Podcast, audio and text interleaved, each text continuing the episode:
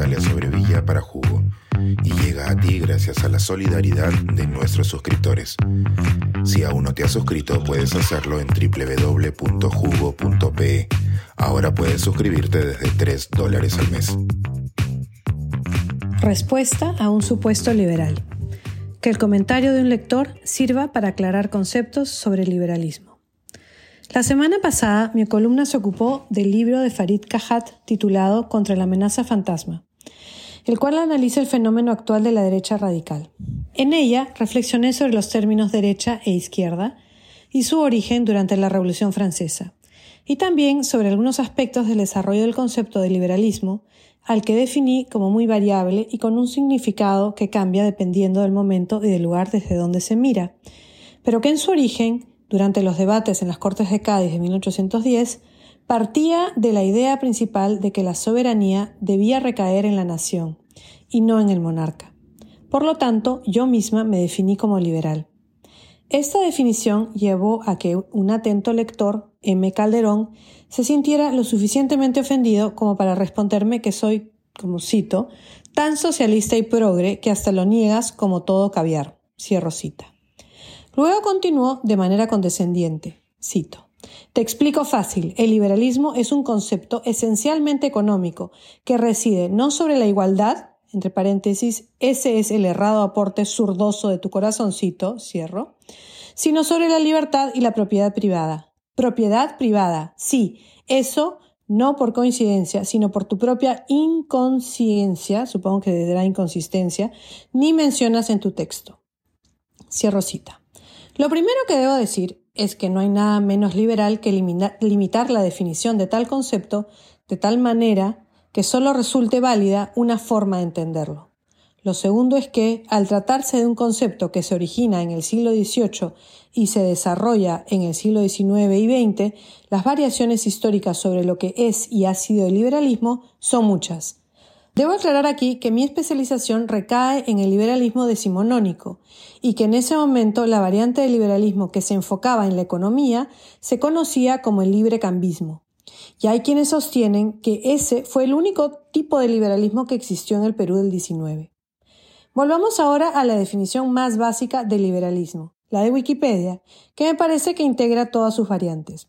Y cito, el liberalismo es una doctrina política, social y económica que ha evolucionado a lo largo del tiempo. En la actualidad, en el ámbito de lo social, defiende la libertad individual, la igualdad ante la ley y la limitación de los poderes del Estado. En lo económico, propugna la iniciativa privada y el libre mercado. Como actitud vital, propone la tolerancia. El señor Calderón no considera que el liberalismo se base en la igualdad, y en eso discrepamos.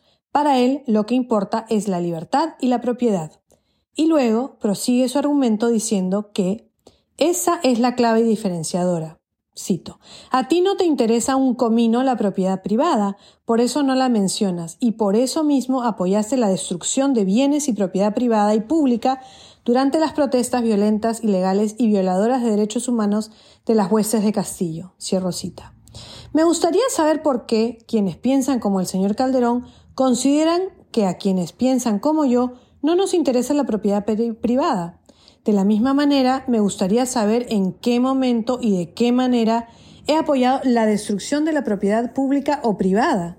Lo que hice y seguiré haciendo es defender el derecho a la vida de todos los manifestantes, que no tienen por qué recibir balas de la fuerza del orden. No encuentro en el liberalismo ni en casi ninguna otra doctrina política una justificación para esto. Solo el autoritarismo puede avalar algo así. Este atento lector continúa diciendo que, cito, es la propiedad privada y no la igualdad lo que te pone en la marea roja. No te convences, cierro cita.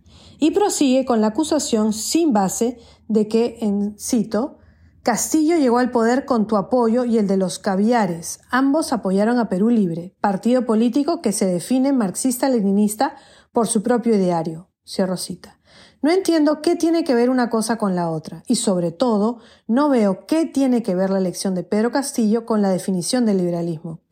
En aquellas elecciones lo que escribí repetidamente es que yo, personalmente, no podía apoyar a Keiko Fujimori, y es algo que sigo sosteniendo.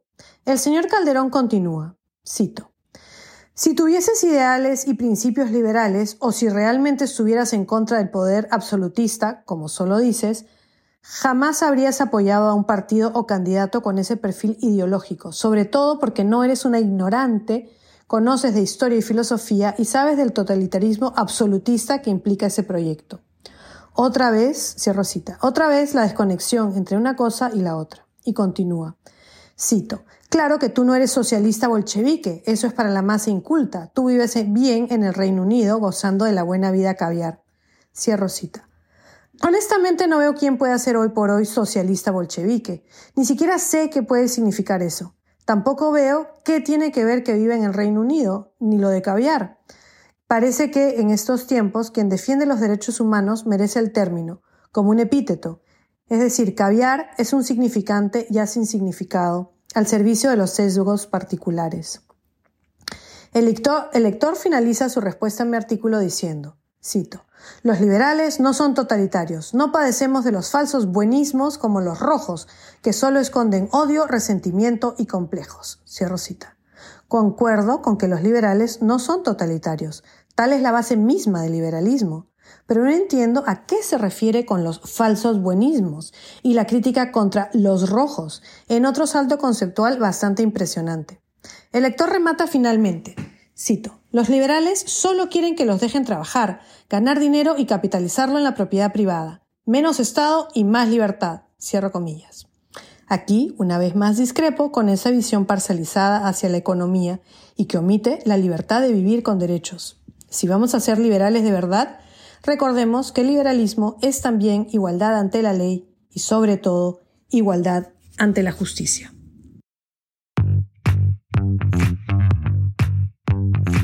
Suscríbete a Jugo y espía en vivo cómo se tramó este artículo. Nuestros suscriptores pueden entrar por Zoom a nuestras nutritivas y divertidas reuniones editoriales. Suscríbete en www.jugo.com